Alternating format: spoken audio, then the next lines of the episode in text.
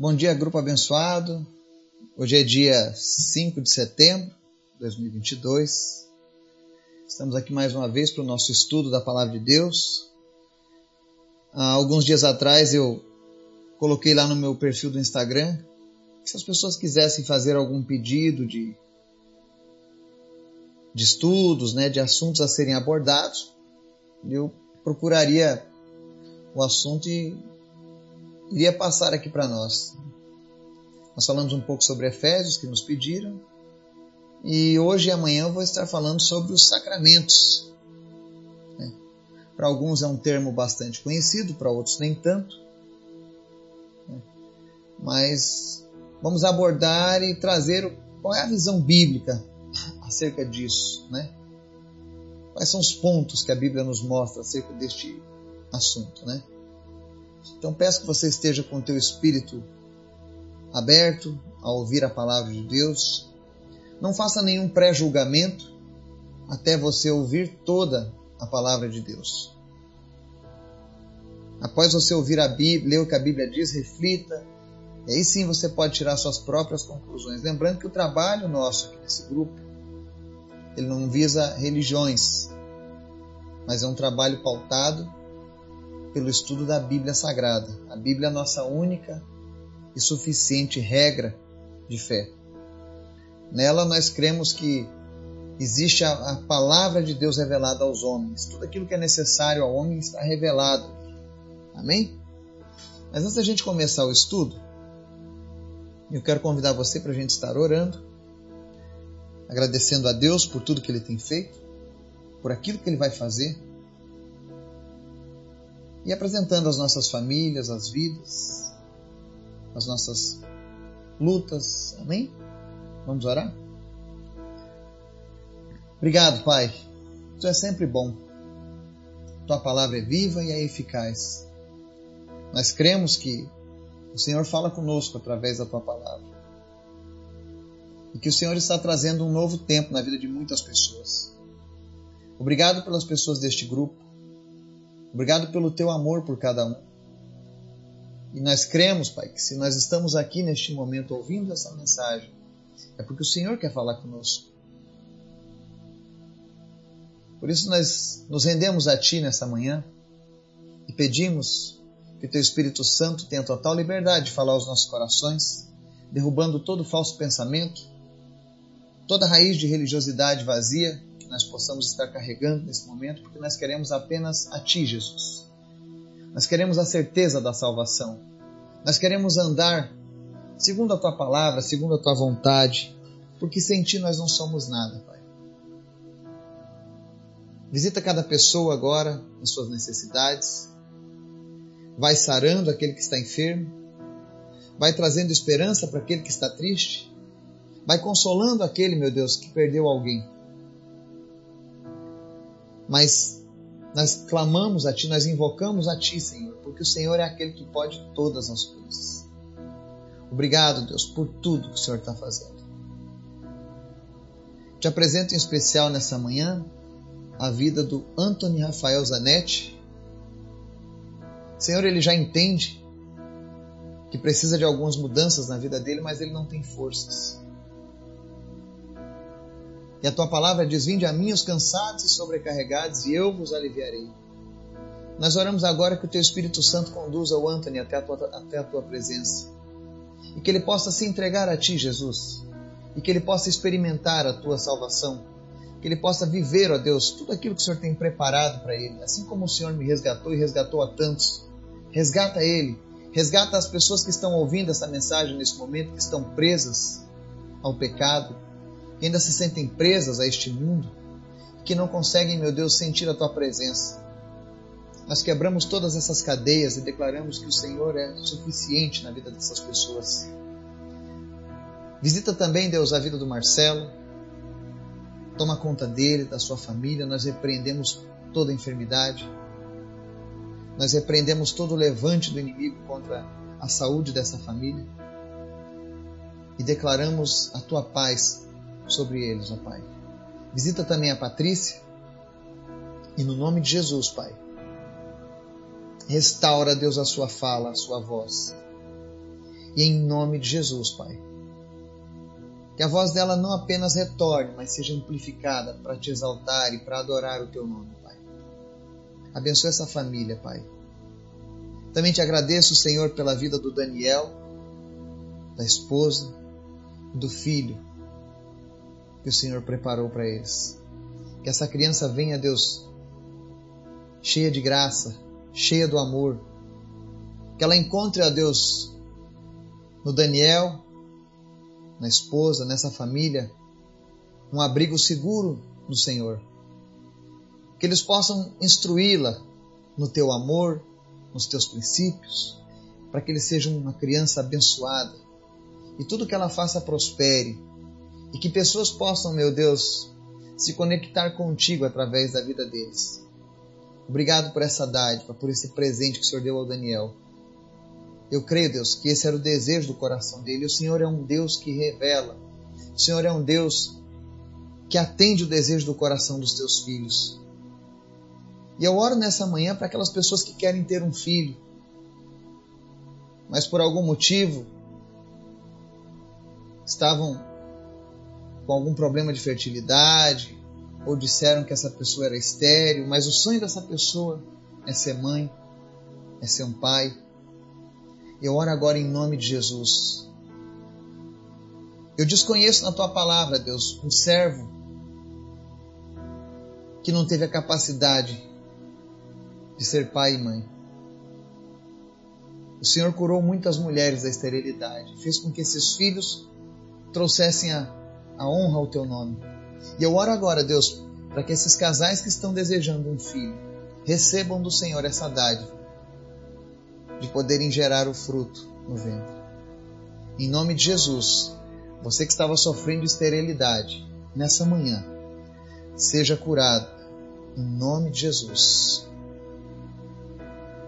Seja curado e seja curada em nome de Jesus. Seja qual for a origem da esterilidade que te atingia, em nome de Jesus, nós cancelamos a esterilidade sobre a tua vida hoje e declaramos saúde, prosperidade e a vinda dessa criança em nome de Jesus.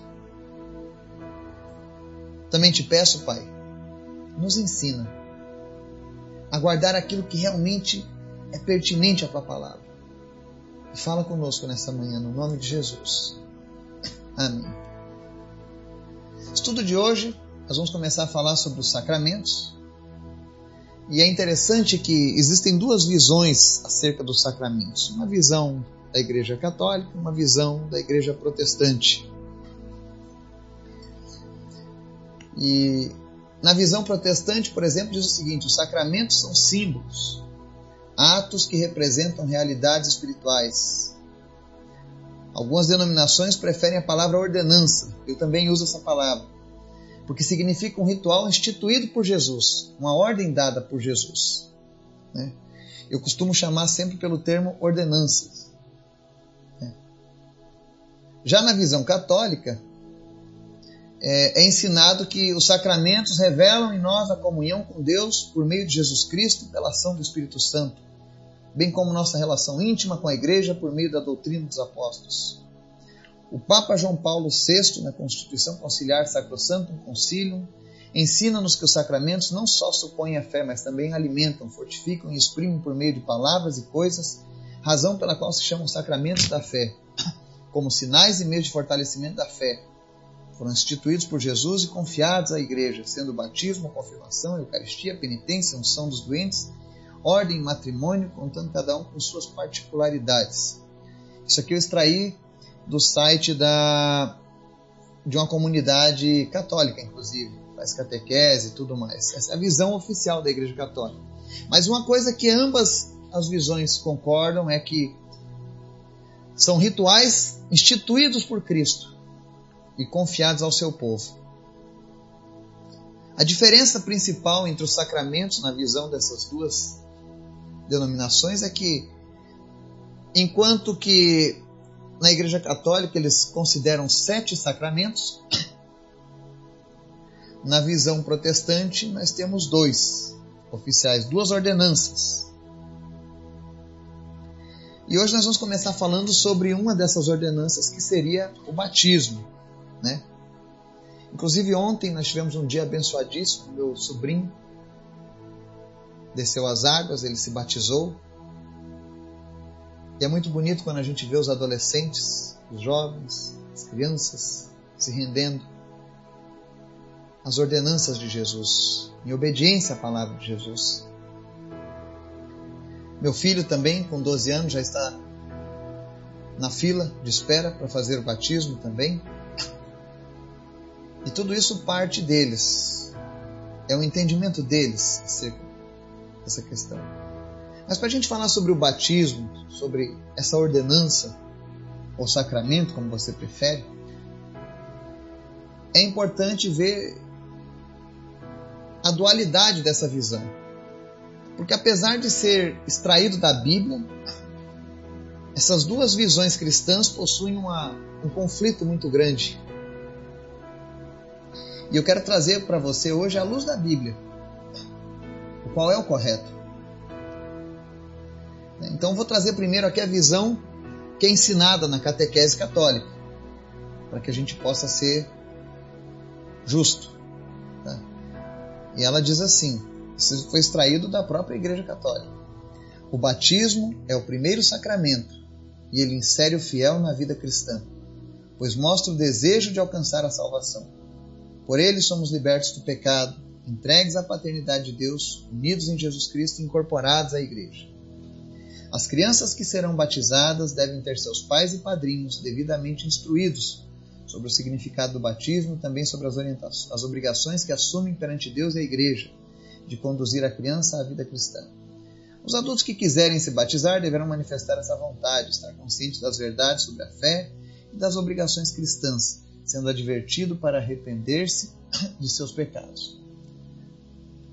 Então aqui nós vemos que na visão católica, inclusive, eles dizem que o batismo é considerado um elemento necessário para a salvação e purificação dos pecados. Ele é ensinado dessa maneira na visão católica. Ele mostra que o batismo é quem insere a criança na paternidade de Deus, que une ela a Jesus. Só que quando a gente vai para a palavra de Deus, né, nós vemos que a visão que a Bíblia nos ensina, lá em Marcos 16, diz assim: versos 15 e 16. É bom você ler na sua Bíblia, seja ela protestante ou católica, vai dizer a mesma coisa. Diz assim: E disse-lhes, palavra de Jesus: Vão pelo mundo todo e preguem o evangelho a todas as pessoas. Verso 16: Quem crer e for batizado será salvo, mas quem não crer será condenado. Tá? Então aqui nós temos o primeiro conflito criado pelas religiões mas não pela Bíblia. Segundo a, a religião católica, você batiza a criança para que ela mostre o desejo de alcançar a salvação. E ela ensina que através do batismo a pessoa é liberta do pecado. A Bíblia não diz que o batismo liberta do pecado. A única coisa que liberta uma pessoa do pecado é o arrependimento e a crença que Jesus é o Filho de Deus e que ele pode perdoar os pecados. Então, por exemplo, quando alguém diz, olha, fulano foi batizado para a remissão dos pecados. Não, o, peca... o batismo não, re... não está remindo ninguém do pecado. O batismo foi uma ordenança de Jesus. Jesus disse, olha, você que creu, se arrependeu e creu, seja batizado. E aí vem a pergunta: quantas vezes a pessoa tem que fazer o batismo? O batismo é uma só vez, se for feito corretamente.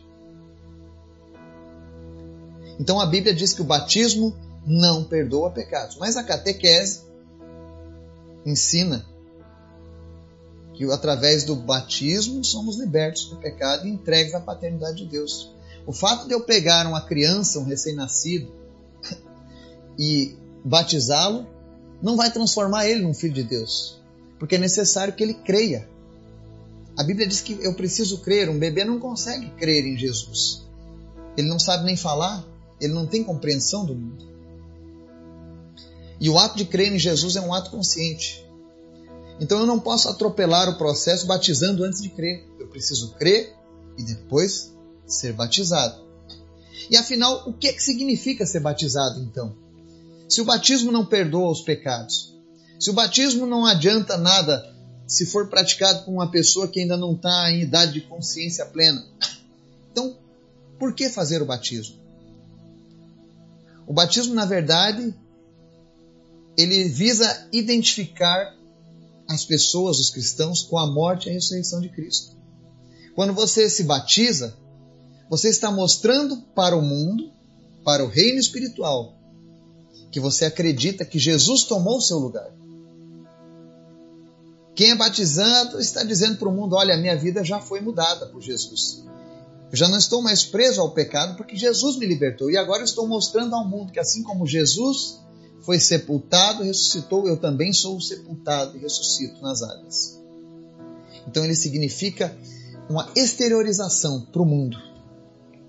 Nas igrejas protestantes, inclusive, quando você quer se tornar um membro da igreja,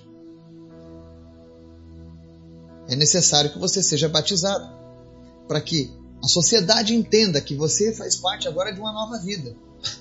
Eu lembro que essa semana Deus nos trouxe palavras acerca de não viver um evangelho fingido, de exteriorizar aquilo que nós vivemos com Cristo. Existem muitas pessoas que estão com a vida em pecados e se batizam? Existem. Mas não passa de uma fake news. Porque quando você considera a ideia do batismo, você está dizendo: olha, eu posso não ser perfeito, mas eu estou batalhando para cumprir tudo aquilo que Jesus ordenou para mim. Então, se você ainda não se batizou,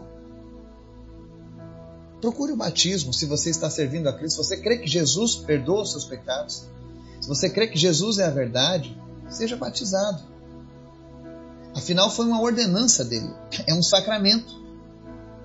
Apesar de não ter essa palavra sacramento, nós temos a palavra as ordenanças de maneira implícita na Bíblia. Mas Eduardo, eu fui batizado quando criança. É pecado? Não, não é pecado. Batizar uma criança não é pecado.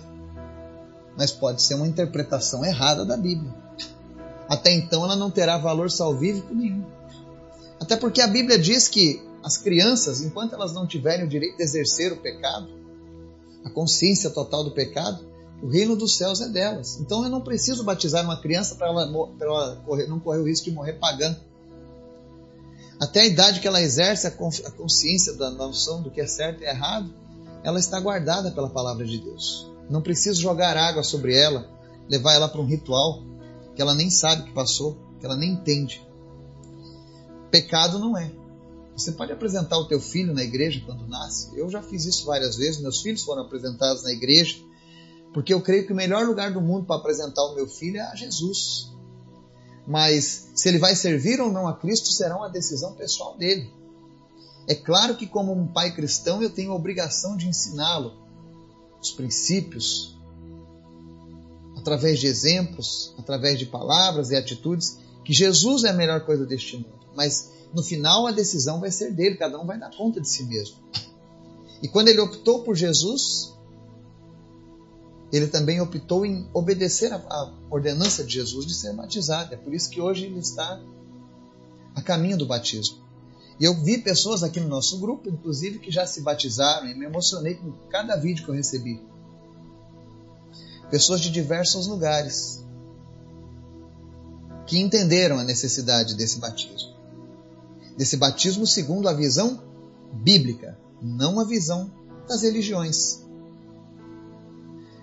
E aí vem uma terceira pergunta, já que estamos falando desse sacramento, dessa ordenança tão importante. Quais são as condições bíblicas para o batismo? O que, que eu preciso fazer para ser batizado? A Bíblia coloca uma condição básica, que é necessário primeiro que a pessoa creia e se arrependa. Se você não crê em Jesus, se você não se arrepende dos seus pecados, se você acha que você não é um pecador, que você é uma pessoa boa e não precisa, não adianta se batizar. Mas se você crê que você necessita do perdão de Jesus, para alcançar a salvação. Esse é o primeiro. E deve ser sempre uma escolha feita com entendimento. Você precisa ter entendimento dessa decisão. Por Jesus e pelo batismo. Aí algumas pessoas podem me perguntar, mas o batismo é feito por aspersão, imersão, infusão, como é que é? Bom, a palavra batismo no original significa imersão. Algumas denominações aspergem água, outras afundam na água, né? mas o mais importante é a compreensão desse ato. É você entender que o batismo é uma exteriorização para o mundo. Eu mostrando para o mundo que eu também fui sepultado com Cristo e ressuscitarei com Ele. Aí eu pergunto: eu posso ser sepultado jogando um punhadinho de água na cabeça? Entende? Então, certas coisas, eu sei que isso não vai afetar a sua, a sua salvação. Se você faz parte de uma denominação que você creu, se arrependeu, serviu a Jesus e quando chegou a idade da adolescência, juventude, adulto, você disse eu vou ser batizado e te batizaram por aspersão. Não tem problema, você fez o, o ritual de acordo com o que você creu no teu coração. Mas é bom que nós sigamos a ordenança por completo. Batismo é imersão, a não ser que você não possa né, passar por a imersão.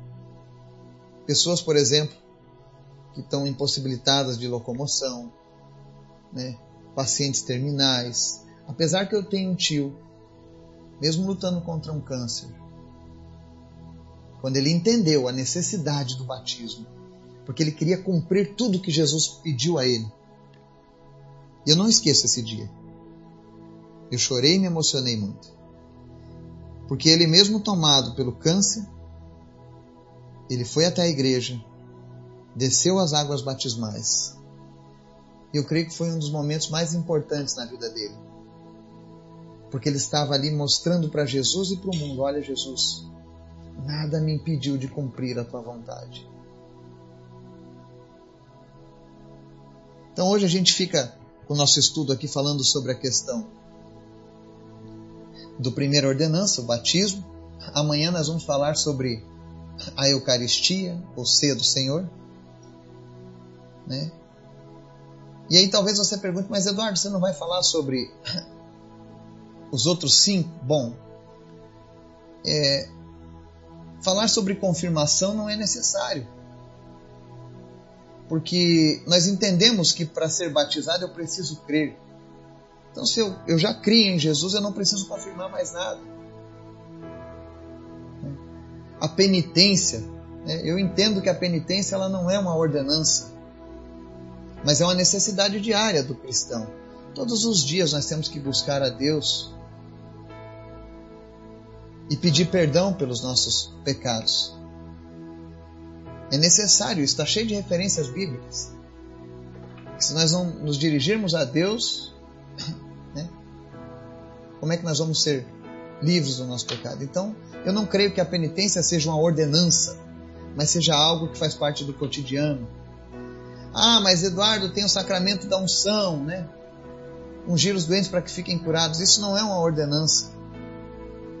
Se você está doente ou se você entende que Jesus continua o mesmo, curando os enfermos, você não precisa. Simplesmente vai e ore. Jesus não deu isso como uma ordem, não deu isso como um mandamento, mas ele demonstra isso como parte da vida cristã, cotidiana. Não é um ritual ungir os doentes. Ah, Eduardo, mas a ordenação, a ordem, isso é um sacramento? Não. Tem pessoas que vão servir a Deus, vão pastorear pessoas, vão cuidar de pessoas e vão ser assim como eu, um vendedor de fertilizantes. É claro que é importante. Deus chamou uns para pastores, para mestres, não é verdade? Mas são chamados específicos, não é para toda a igreja. Ah, Eduardo, mas tem um, um, sacramento, o casamento. Bom, o casamento, irmãos, Ele não é uma ordem exclusiva para os cristãos, porque diversas culturas realizam o casamento. E nós estamos focando os sacramentos como ordenanças de Jesus, diretas ao seu povo. Algo que nós não podemos deixar de fazer. Paulo, por exemplo, não se casou. Decidiu ficar sozinho. Por uma escolha própria, não porque a religião impôs, não porque ele era contra o casamento, mas foi uma decisão pessoal dele para dedicar mais tempo fazendo a obra, assim como eu creio que existem homens e mulheres que hoje façam essa decisão. Mas não são ordenanças. E amanhã nós falaremos sobre a ceia. Então prepara o teu coração, prepara o teu espírito para ouvir a voz de Deus.